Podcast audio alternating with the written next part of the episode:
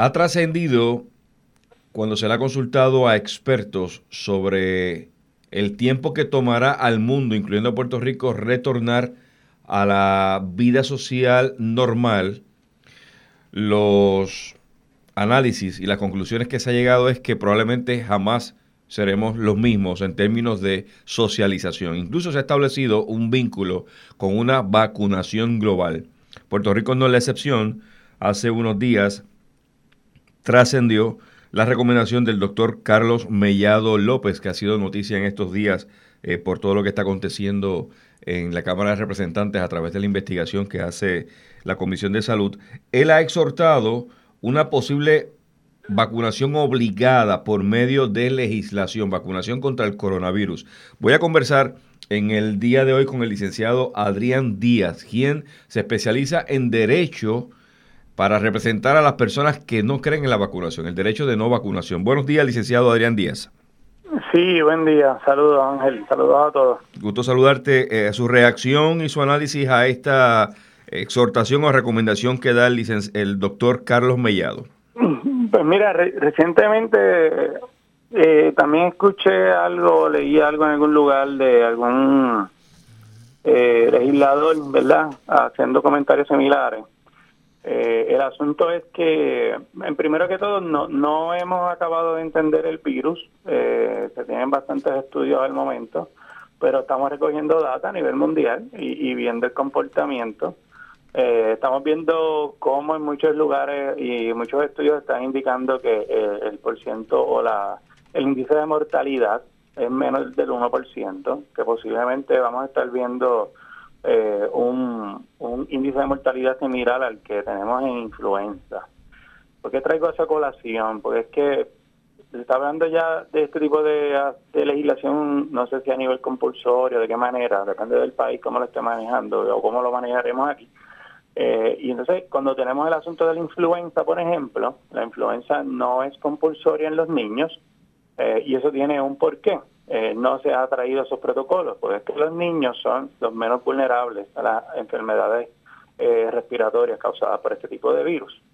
además, y algo que la gente no muchas veces no sabe, las vacunas de influenza al año varían, ¿verdad? Porque son distintas cepas de influenza y a nivel eh, internacional se hace un estudio, un análisis de la cual ellos piensan va a ser más prevaleciente en los países de climas templados, porque estas decisiones no vienen de ni del Caribe, ni de América del Sur, ni de, ni de África, ni de los países del sur, son países de clima templado que piensan qué por ciento va, qué, qué cepa de influenza va a llegar a un 30-35%, y ahí establecen hacer vacunas para ese tipo de influenza que no necesariamente la creció en Puerto Rico. Coronavirus ya también se sabe que ah, tiene mutaciones, esto no va a ser una sola cepa y nunca lo ha sido. Eh, anteriormente se ha tratado de hacer vacunas para coronavirus, pero esto no es un virus nuevo. Eh, y la realidad es que la industria farmacéutica no ha proseguido por, porque tiende a hacer la vacuna problemática. ¿verdad? Y estos son muchos datos que hay que buscar con calma antes de uno plantearse eh, eh, primero si existiese alguna vacuna para, para el COVID, eh, para qué realmente sería y cuáles son sus side effects, cómo van a ser sus estudios, cómo se comportaría en un clima tropical como el de nosotros, y etcétera, etcétera. muchas variables. Segundo, ¿qué componentes, qué ingredientes tendría la vacuna? De la información que nosotros tenemos y que yo he podido revisar y leer, esta vacuna se cultiva o se utiliza células, eh, tejido de células de fetos abortados, que, hablamos la otra vez. Sí. Es algo que está presente que muchas veces la gente no lo va a saber. Eso tiene sus repercusiones, ¿verdad? Eh, a nivel de DNA y a nivel de que estás inoculando, ¿verdad? Estás trayendo ese tejido con esa vacuna a tu cuerpo, ¿verdad? Y lo que eso representa para las convicciones morales y religiosas de muchas personas. Eh, pero hay varias farmacéuticas trabajando en el asunto. Mm, mm, no sabemos si alguna realmente va a terminar siendo el mercado o no. Eh, pero vemos también cómo otros doctores y como otros países están tratando de que el virus no se mantenga tan contenido, sino que la gente se vaya contagiando, que es el curso natural ¿verdad? De, la humanidad, de los dos contagios con estos virus, para ir creando una inmunidad natural. Por lo que si la población de por sí creara una buena inmunidad en su momento al virus, también tú podrías decir si realmente es o no necesaria una vacuna. Licenciado, yo, déjeme preguntarle, eh, prestándole atención a las declaraciones que hace el doctor y ex procurador del paciente Carlos Mellado, él insta a la legislatura a crear una medida que obligue a los ciudadanos a vacunarse una vez se complete una vacuna contra el virus. Cito, eh, aquí hay que pensar ya y hay que pensar en legislación porque hay gente que no le gusta vacunarse y nosotros tenemos que trabajar con eso. Aquí la pregunta es, ¿el gobierno puede obligar a, algún ser humano a vacunarse? Pues mira, la constitución es que no. No, no, no hay ninguna legislación ahora mismo vigente, y entiendo yo en las jurisdicciones de Estados Unidos también, que obligue a una persona a vacunarse. Eso no existe. Este, lo que actualmente existe es este tipo de legislación que se hace como, como para compeler a las personas a poder disfrutar de ciertos derechos, como es el derecho a la educación, ¿verdad? Y entonces exigirle a la persona que se vacune para poder estudiar. Pero eh, es la decisión del padre eh, si se vacuna o no. Si él piensa, digo, no, y no quiero, ¿verdad? Bueno, estoy teniendo una conversación con el galeno, ¿verdad? Estoy tomando lo que se dice. Si lo que está pensando que la persona pueda tener un problema en vacunarse es que el problema principal lo tienen los doctores, porque es que no orientan a las personas a, en tanto a los componentes de la vacuna, en cuanto a los posibles side effects, en cuanto a los derechos que tienen para reclamar si tienen reacciones adversas a vacunas, que en la otra intervención les hablé un poquito ¿verdad? sobre el fondo de vacunación. Nada de esa información en, lo que nosotros vemos en este país se le da a los pacientes y por lo tanto violamos lo que es el, derecho del paciente a consentimiento informado. me extraña mucho que un doctor se supone que esté advocando por la salud del paciente esté hablando de que son problemáticos porque son personas que entonces tienen un entendimiento mayor del asunto y cuestionan si un procedimiento profiláctico, ¿verdad? que es preventivo, si es necesario o es seguro o es beneficioso o si va, ¿verdad?, de acuerdo a sus creencias religiosas, por ejemplo. Así que eh, la desesperación lleva a las personas a tomar decisiones aceleradas sin, sin, pensar realmente las consecuencias de lo que de lo que se puede estar haciendo.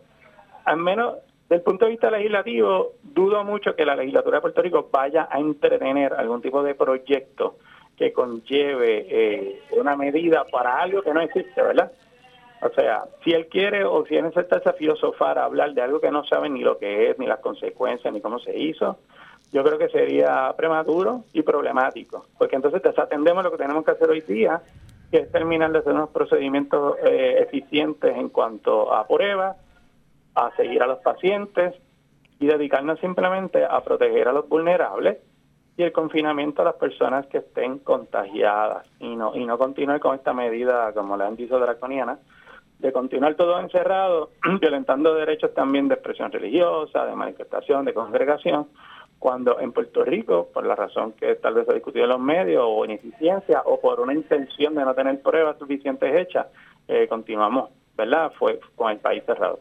Eh, yo entiendo que los doctores, la medicina, la legislatura, como pueblo tenemos que discutir las medidas que se vayan a tomar, eh, ¿verdad? Sin ser opresivas y ver la experiencia que realmente terminamos teniendo con este virus, que como les dije al principio, en muchos estudios ya están indicando que el nivel de mortalidad es similar o menor en algunos casos que la influenza. ¿Qué representa eh, que al momento que usted y yo estamos hablando, Estados Unidos ya confirma que supera el millón de contagios por COVID-19 y más de 57 mil personas muertas a consecuencia de la enfermedad. Que el año eh, pasado el Centro de Control y Prevención de Enfermedades indicó que en 2019 aproximadamente unas 20.000 mil personas podrían morir producto de la temporada de influenza. El COVID ya superó esos números en menos de tres meses. Eh, ¿Cuán complicado entonces puede estar el panorama? lo, primero que tengo que que que cuestionar el número. ¿Ah? tengo, hay que cuestionar los números. Hay que cuestionarlos. Eh, ¿A qué se refiere? ¿Qué quiere decir eso? Fuente, la fuente oficial hay que cuestionarla porque tienes que ir a la fuente oficial.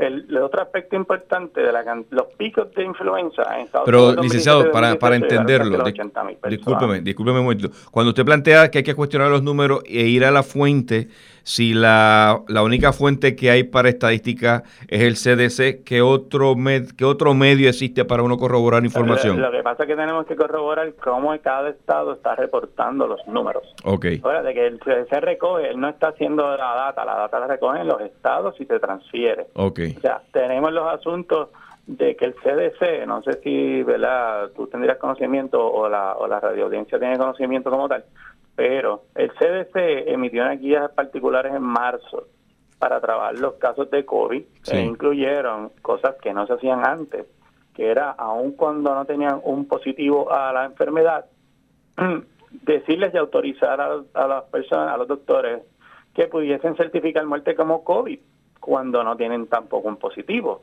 O sea que con la sospecha de que tengan el COVID, están diciendo que puede ser COVID. Entonces, la comorbilidad que se tenga, comorbilidades que tenga esa persona, no necesariamente están siendo la causa principal de fallecimiento y se está poniendo el COVID porque tenga ese positivo, aún en pacientes que puedan tener otras condiciones, problemas cardíacos, respiratorios. O sea, yo entiendo que una vez pase la edad y pase la situación y se empiecen a revisar todos esos expedientes, igual como pasó en Italia. Italia ya ha dicho, ha indicado que realmente el 12-14% de sus fallecimientos, la, causa directa de fallecimiento era el COVID y que el otro 85-86% también tenía que ver con otras comorbilidades.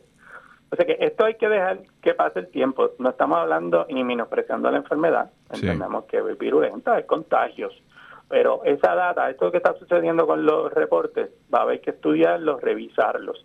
Este, Así que no, no veo en términos de mortalidad, de índice de mortalidad, cuando vemos los estados y, y hagamos las pruebas suficientes para contabilizar los positivos, ¿verdad? ¿Qué quiero decir? A más positivos tienen la misma cantidad de fallecimientos, el índice de mortalidad se disminuye. La, la data que a la que estamos haciendo referencia la está confirmando la Universidad de Johns Hopkins. El, alerta surge, licenciado Díaz, porque eh, eh, del millón, del millón de contagios actualmente, hay un resultado de 57 mil muertos en el caso de COVID versus 34 millones de contagios por influenza y solo 20 mil muertes. Eh, obviamente el, el, año en particular, si es para este año. Sí, sí, periodo septiembre del 2019 a febrero del 2020 en el caso de la data de influenza. Pero nada, en, esa dirección le quiero preguntar, eh, estaba haciendo una consulta, eh, la periodista Laura Plitt de BBC en Londres está, ha estado haciendo una investigación sobre lo que aparentemente pudiera ser una nueva tendencia de lo que son lo, lo que es llamado ensayos de exposición. ¿Usted ha escuchado anteriormente ese concepto? Bueno, yo he visto simulacros, pero ensayos de exposición. Pues mire, mire, mire esto, le voy a leer y voy a citar. Para acelerar aparentemente el proceso de investigación de lo que pudiera ser la disponibilidad de la vacuna, según expertos para mediados del 2021, eh, ha salido a relucir por fuentes de dos universidades, una en Londres y una en Estados Unidos, que ha trascendido la osada propuesta que no está exenta de polémica, polémica el reemplazar la fase del proceso de creación de, vacunas por los ensayos clínicos de exposición o de provocación. ¿Qué significa eso? Bueno, tengo que, tendría que si son ensayos de provocación, es que no necesariamente van a establecer un protocolo como se supone que es utilizado. Para validar la vacuna. Claro, se supone que tú seas un double blinded placebo, o sea, que tú te dices el placebo como tal, la población, con el grupo control, y después entonces eh, la vacunación. O sea, eso es un nicho bien grande. Es como, es como acelerar un proceso para que no para que sea más rápido el resultado. Bueno, sí, sí, sí, como decía, un ensayo, o sea, van a tal vez con menos data proyectar. ¿verdad? Pero hay que ver, porque el detalle con vacunas, y la gente no lo sabe, es que muchas de las vacunas que hoy existen y que utilizamos no fueron llevadas a cabo un proceso de doble, lo que llaman double blinded placebo. O sea, muchos de estos estudios mm. no se hacen así cuando estamos hablando de drogas, con, ¿verdad? Como otras drogas para la presión, para, para otros tipos de condiciones. O sea, cada compañía está pidiendo permisos para hacer ciertas cosas y dependiendo de la jurisdicción, ¿verdad? Donde lo estén haciendo. Puede ser que en Estados Unidos eso no se permita, pero si hay una compañía que lo está haciendo en otro lugar, pues veremos cómo ellos lo trabajan. Este, pero aún así, para el tema de la legislación, sí. Eh, es prematuro hablar de algo que no existe, es un poco irresponsable con la población tratar de ir yendo a medidas impositivas prejuiciadas sin analizarlo, sin ver un protocolo. Puerto Rico no tenemos en, ningún reglamento del Departamento de Salud existe un, un reglamento particular que describa en qué momento nosotros vamos a incluir o a eliminar vacunas de nuestro protocolo. Siempre lo que se hace es que el secretario de puño y letra los incluye, las incluye, las sigue incluyendo, porque Puerto Rico yo creo que es uno, o si no es de los más estados que tiene vacunas en su protocolo. O sea, no todos los estados tienen este tipo, este régimen de vacunación tan intenso que nosotros tenemos en Puerto Rico, para efectos de los niños, ¿verdad? Y, y es un poco chocante porque es una jurisdicción que está aislada del resto de la nación. O sea, aquí hay un montón de consideraciones que los legisladores nunca se han sentado a estudiar el tema. Es un tema que es un poquito eh, eh intenso eh, no es algo que uno todos los días está familiarizado, o sea, lo que está detrás de la vacuna, los ingredientes, cómo se hace, los efectos, cómo se compensan a las víctimas, eso no se conoce y eso la legislatura sería bueno que lo atienda. Este, pero tienen que tener cuidado en general porque si la vacuna anteriormente no la pudieron hacer efectivamente, eh, personas que se dedican, estas compañías que se dedican, y ahora vamos a tratar de hacer una particular para uno que fue más virulento que otras cepas de coronavirus, pues definitivamente la persona tiene que saber qué es lo que se estaría inyectando, si es que hay personas que ya están hablando que se la quieren poner, sin saber lo que están hablando. Es un poquito eh, la para, el pánico crea comportamiento que no es el normal. ¿verdad? Sí, sí, eso genera dilemas éticos en el proceso definitivo. Oiga, eh, licenciado Adrián Díaz, eh, final finalmente ante la realidad que vive el país en los próximos días, posiblemente eh, se flexibilice el proceso. El domingo 3 de mayo termina la, la vigencia de la orden ejecutiva. Se, se, se, tiene como que el, el, presentimiento de que probablemente por la presión financiera y la apertura económica se trabaje una modificación en la manera como vamos a retornar a la normalidad. Eh, ¿Su análisis sobre ese proceso? Pues mira, bien breve. Yo en mi carácter personal, yo llevo años estudiando el tema de vacunación, ¿verdad? Por otras razones, y, he podido tener ya un conocimiento previo, cierta información de lo que son enfermedades respiratorias, independientemente yo no soy un profesional de la salud, pero soy un ciudadano, soy una persona que tengo que estudiar, tengo que orientar a mis clientes y tengo que entender lo que está pasando. Eh, realmente muchos epidemiólogos de otros, eh, incluso de Estados Unidos, al describir cómo se tratan los virus respiratorios, lo que dicen es que aísles a la persona vulnerable y a las personas mayores y que deja a los niños, particularmente a los de escuela elemental, incluso contagiándose. ¿Por qué? Porque van creando una inmunidad y no es una población de riesgo. Aquí nos fuimos directamente al lockdown total y lo que estamos viendo, y que no es solamente una presión económica, es una realidad. Los hospitales están votando empleados, o sea, están básicamente con las camas eh, a un 20% de ocupación solamente. Y eso va a traer unos problemas a corto plazo, porque son los desempleos, y otra cuando empiezan los pacientes otra vez a ir a los tratamientos que han dejado de ir, y van a empezar a ir a los hospitales, y vamos a ver cómo el hospital vuelve y se ajusta a esas necesidades. Este, yo entiendo que sí se debe flexibilizar, que se deben de tomar las medidas de distanciamiento social, eh, y que no debería de haber un pánico en la población por eso, porque claro, el que se tiene que preocupar, eh, perdón, eh, el que se tiene que aislar es esa persona que es más vulnerable, pero la persona joven, la persona que tiene adulto joven o el niño, debería de poder, ¿verdad?, este, bregar con, con el asunto del, del virus en términos de si se contagia y tenemos la seguridad de que los hospitales están, ¿verdad? Están preparados para recibirlo. Si es que llegáramos a eso, porque ya sabemos la cantidad de asintomáticos que van a haber. Este, yo alentaría a la gobernadora a que revise esto con calma, este, sea positiva, seamos positivos como país, aprovechemos que estamos en una isla, no tenemos fronteras con nadie, podemos manejar el asunto internamente, evitar todo lo que está sucediendo ahora con, con esta pobreza económica que va a traer repercusiones, acelerar el proceso de recuperación. No sabemos si en septiembre, octubre viene un huracán y ya sabemos las consecuencias de eso.